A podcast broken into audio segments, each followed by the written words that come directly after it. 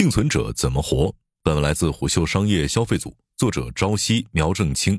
我是本栏目主播金涛。如果你是消费圈的人，那么在二零二二年，你对下面这些话并不陌生：寒气，消费疲软，疫情三年来最寒的一年，当务之急是活下去。面对寒气，消费世界中那些成功活下来的公司，在一番挣扎之后，长出新本领。提速数字化，从草根班底进化为现代公司，从电商世界走向线下，但危机并未远去，国际大牌的俯冲攻势依然存在，昂贵的流量继续蚕食着公司的利润，用户沉淀到品牌这件事儿依然艰难。为了寻找到二零二三年更为有效的消费生存法则，虎嗅与丰瑞资本创始合伙人李峰、穆迪创始人兼 CEO 慈然、元气森林 CHO 张韵仪。Miss Berry 贝瑞甜心创始人唐慧敏分别对话，并请他们分享了对2023年的思考以及2022年的实战心得。首先是丰瑞资本创始合伙人李峰为我们讲述2023年消费的机会在哪儿。2022年对行业来说是非常特殊的一年，四季度最为关键的信号之一是中央经济会议上提出的方向。明年工作的重点之一，或者说重中之重，是拉动内需，启动我们国家的消费加服务为主的市场。我们举一个二零二二年如火如荼的行业，去看看中国在经济、消费、内外贸领域是如何发展、怎么刺激的。以此为例，我们或许可以看到其他行业若干年后发生的事情。今年最火的是新能源车，它有两个特点：首先是非常大的消费单品，在四十万亿的社会消费品零售总额当中举足轻重；其二，在疫情影响下，接触性消费受到影响，而汽车凑巧是对接触性依赖不大的行业。当然，新能源车跟中国整体出口附加值、能源结构安全等因素有关。上述因素的结果是，六月份国家开始把新能源车作为刺激消费中最重要的抓手之一。那么，刺激产生了什么结果呢？我们大约通过三百亿元的购置税减免，获取了一千多亿元的增量销售。要注意一个关键细节：二二年四五月汽车销量同比下降超过百分之十，这是一个非常大的跌幅。但在六月份刺激之后，二零二二年前十个月同比实现百分之一的正增长。这个案例让我们看到的是，政策对消费的刺激作用以及汽车行业的表现，应该能够让政策制定者产生更强的刺激消费的决心。在众多的消费类目当中，有没有一个类似汽车这样的品类呢？其实是有的。我们最近在投资上最喜欢的事情是寻找创新的组合，不论是模式、产品或者服务，最好是那种从没有出现过的形态。我把它简单的总结为新需求所锻炼出来的新供给加新结构。回到新能源车的案例，消费者端开始接受开新能源车是一个新需求。新能源车是车领域的新供给，不管是电池、电机、电控，还是今天的三电一体化设计，这个新供给的科技含量和附加值都相当的高。在新需求推动的基础上，国家推出了补贴政策，新供给也在升级和竞争。给需求端带来更好的体验度、更低的用车成本等等，所有这些带来了新能源车行业快速发展的新的结构性机会。我们要留意的正是这些创新的，甚至可以称为从未出现过的组合。此外，研究2022年的消费不可忽视的另一个点是鲍莫尔效应，这是一种成本病。相比于制造业，服务业的劳动生产率更难以提高。在劳动生产率提升的过程中，劳动力成本提升会迫使非劳动生产率提高的其他行业也被迫提高劳动力成本。在鲍莫尔最经典的一个案例当中，莫扎特时代的小提琴四重奏和今天小提琴四重奏的劳动生产率几乎没变，但后者的演出费用大幅度上升了。简言之，对于茶饮、咖啡、餐饮等等行业而言，可能面临的现实问题是，用于工资的成本变多了，但公司的效率、产品品质等并没有改变。那你该怎么办呢？回归我上面提过的组合式的创新。今年整个消费赛道比较寒冬，大家不太看好消费。但如果从内外贸、发展实体经济、中国的世界影响力等角度去看，消费一定会成为一张非常重要的牌。我们也都看到了，二零二一年消费支出对经济增长贡献率是百分之六十五点四，拉动 GDP 增长五点三个百分点。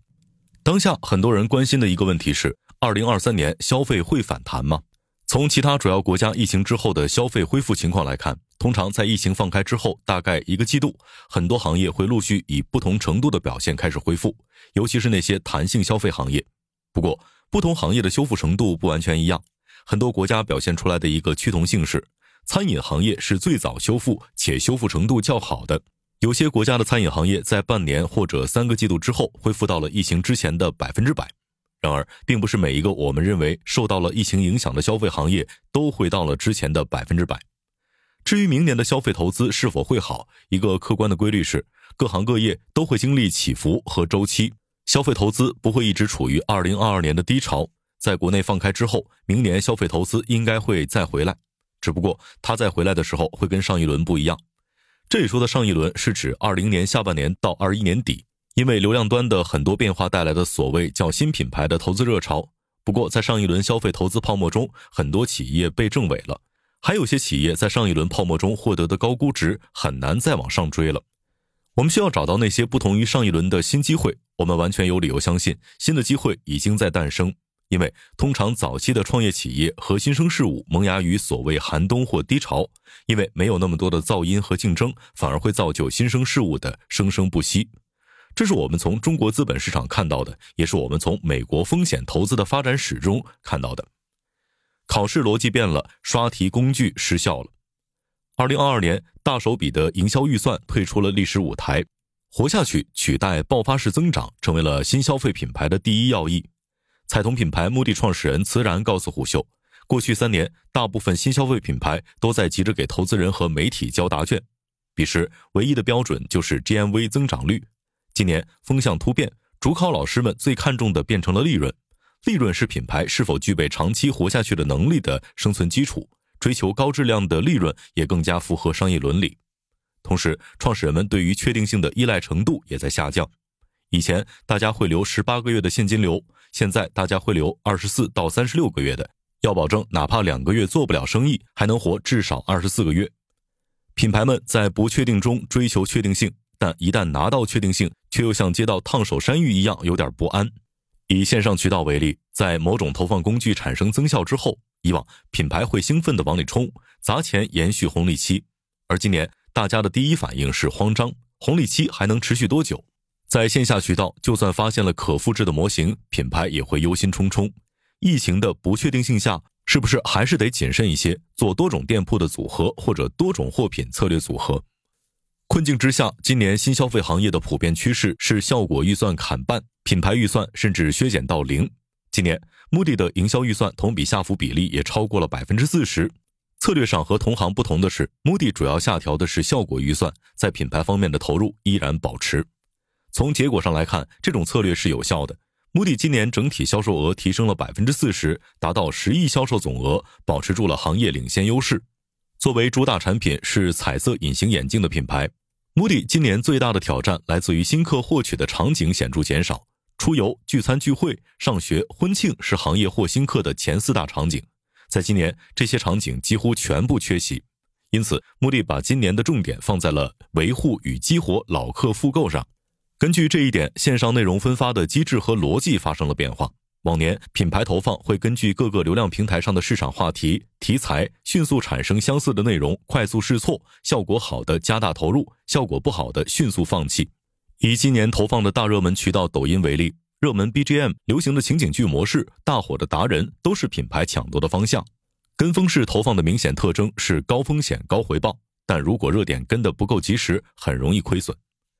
目的今年选择的是更稳健的投放形式，着重品牌形象建设。首先，目的在组织构架上，把笼统的投放团队拆分成了内容中心团队、内容策略团队和媒介团队，去设计和沉淀品牌自己想要传递的内容。在和达人合作的时候，目的一定程度上放弃追逐热点，而是让达人们将重点放在品牌理念、产品特色及进行专业隐形眼镜选配知识科普上。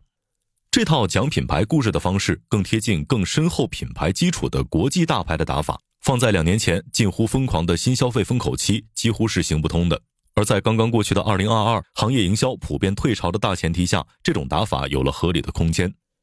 人货匹配是今年慈然在线下渠道得到的最大启发，要把正确的产品摆在适合的消费者面前。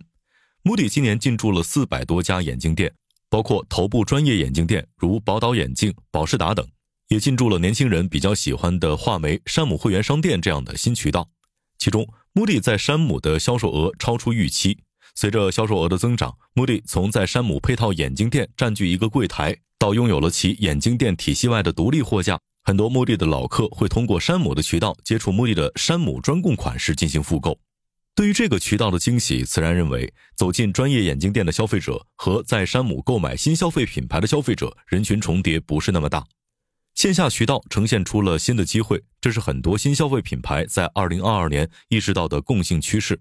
慈然认为，这个趋势将在2023年得到强化。渠道格局会变得更加用户导向，消费者更多的关注在于渠道是否能够给消费者提供升级的服务体验。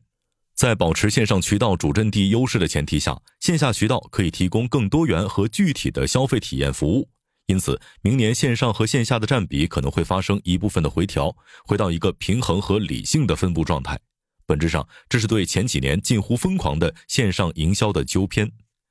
可以预见的是，新消费品牌们的营销预算会在明年进一步缩减。大家都回归理性的前提之下，品牌竞争可能会更加接近本质及产品本身能给消费者提供的价值上。接着第三部分的话题是元气森林 CHO 张韵仪要讲述的新消费到底需要什么样的人？二零二二年消费赛道的人才争夺更加激烈，随着更年轻一代迈入职场，消费圈也正在面临人才迭代的挑战。在元气森林看来，二零二二年新消费领域所需要的人才应当具备五个特质：首先，要善于学习且可以快速适应、不断精进。面对瞬息万变的市场需求机会，新消费人才应该敢于自我突破，并能独立提领新项目，并且加以孵化。二是聚焦主业，聚焦优势资源去实现结果。在元气森林，大家能做的事情比较多，这对组织提出了更高要求。企业发展越成熟，应该要越懂得放弃，勇于做出取舍，让每一个员工都能够在企业提供的平台里找到自己的位置，拥有好的发展机会。三是视角全面，视野开阔。元气森林公司的人才架构一半来自于传统产业，一半来自于互联网等新经济、新消费领域。我们鼓励员工站在不同的立场想问题。当我和对方有冲突的时候，思考一下，是不是我只相信自己的专业判断，而没有倾听过对方的立场和经验。四是经得起折腾，能够化挑战为动力，皮是乐观，总是非常重要的。愿意尝试新的办法，就总会有办法。五是有梦想。我们在面试候选人的时候，会经常问对方的梦想是什么。相同的梦想是企业和员工在一起最好的纽带。如果候选人有专业，但不拘泥于专业。而是带着属于他自己的梦想而来，大多能够在元气扎下深深的根，心智也更加成熟稳定，从容的面对各种变化。截至目前，元气森林组织人数在七千人左右，平均年龄约三十岁，百分之六十的员工为九零后。元气森林的员工年龄段从七零后跨越至零零后，既有国外一流大学的留学生，也有没有大学背景的人才。如何把如此复杂多元化的人才队伍梳理为一支高效、高战斗力的军队，是元气森林2022年探索的关键。为了更好的选拔人才，2022年元气森林完成了全序列各个岗位能力模型的建立，同时完善了晋升制度和机制。在选人环节，元气森林一方面通过面试官培训项目统一选人标准，另一方面开始尝试管培生。与此同时，元气森林在2022年推动了干部分层管理。在新的模式下，元气森林的高层核心干部由集团统一管理，一线基层干部业务参照集团标准自己管。而在用人、育人等环节，元气森林通过首届乾隆计划技术人才训练营，全面整理各生产工艺段技术标准、技术操作 SOP。与此同时，元气森林加大了对公司干部队伍的建设，针对中高层定期开展学习计划。有了人才之后，怎么让人才发挥最大的能量非常关键。二零二二年，元气森林升级了组织体系，并进一步完善沟通机制。一个非常有代表性的细节是打破阿米巴。二零二二年以前，元气森林的各个业务单元都采用了阿米巴模式，每个业务闭环跑，这导致整体组织里面有一些职能相似的组织存在，存在效率浪费。二零二二年，元气森林内部除了战略性业务之外，其他业务都从闭环改为了开环管理。以电商部门为例。在此前阿米巴模式下，每个产品部门下都有自己的电商部门，每个电商部门都设置自己的专业团队，很好的提升了效率。开环管理后，元气森林成立了整体的电商部门，建立了电商中台。另两个发生变化的是决策机制和沟通机制。二零二二年，元气森林成立了核心管理委员会，并升级了委员会机制。利用群策群力的方式，帮助组织做出快速而正确的决策。而在沟通机制上，二零二二年，元气森林试图让信息更高效的流动起来。两个关键词是透明和原汁原味。为此，元气森林开发了多个沟通机制，涵盖公司上下各层。在公司层成立了全体员工沟通大会、元气森林大群，倾听一线员工声音的元气圈。元气森林二零二二年在人才端最为关键的人才动作，可以总结为清晰定义了元气森林高潜人才的标准。换言之，元气森林用一年的时间探索并且打造了一套新的人才盘点机制。在这样的机制下，人才晋升和汰换更有节奏，高潜人才成长速度变快，尾部人才淘汰更为准确和高效。跟众多的新消费公司一样，元气森林非常重视效率和信息流淌。二零二二年，元气森林在上述环节有两个关键点：其一，拥抱数字化；其二，优化组织架构，缩短管理链条，让信息和效率不断提升。一个值得关注的细节是，目前元气森林所有工作的上传下达都通过共享文档去实现。生产中心、采购中心使用月报布置月度重点工作。周月复盘均通过月报这一共创的文档来进行交流，新的工作任务或者需要协作的事项均通过月报中插入的新任务来提醒相关的人员。某种意义上，二零二二年元气森林在复盘自己的人才建设和组织建设。这七年组织发展太快了，管理也是随着业务快速迭代。今年我们及时的意识到了快发展会带来的潜在问题，开始慢下来，走稳走扎实。张韵仪分享了一个自己的细节，她在元气森林 HR 团队里面说过的最多的一句话就是：即使你在别的企业是一个很出色的 HR，来元气不做好颠覆自己的准备，就会跟不上组织的发展速度，因为速度太快了，面临的挑战太多了。我们选择了有序的持续发展的组织管理模式，打造包容性、创造性组织，来更好的实现企业的长期发展。接下来的最后一部分内容是来自于 Miss Berry 贝瑞甜心创始人唐慧敏的分享。大浪淘沙后，那些存活下来的新消费品牌们无一不在思考怎么活得更长、活得更好。新锐低度酒品牌 Miss Berry 贝瑞甜心创始人唐慧敏告诉胡秀，整个市场在这一轮洗盘之后，相对来说没有那么卷了。竞争回归理性的基础上，不管是协同经销商还是攻克渠道，环境都相对友好了很多。风险和不确定性可以说是2022年消费行业的主题词，而多渠道发展能够提升抗风险能力。线上渠道是新消费品牌的主阵地，但 Miss Berry 所处的酒水行业依赖线下渠道。2022年，线上起家的 Miss Berry 改变了线上渠道的打法，同时大力拓展线下渠道，线下营收占总营收比例从百分之四十上升到百分之六十。效率和聚焦是今年 Miss Berry 渠道拓展最关注的两个维度。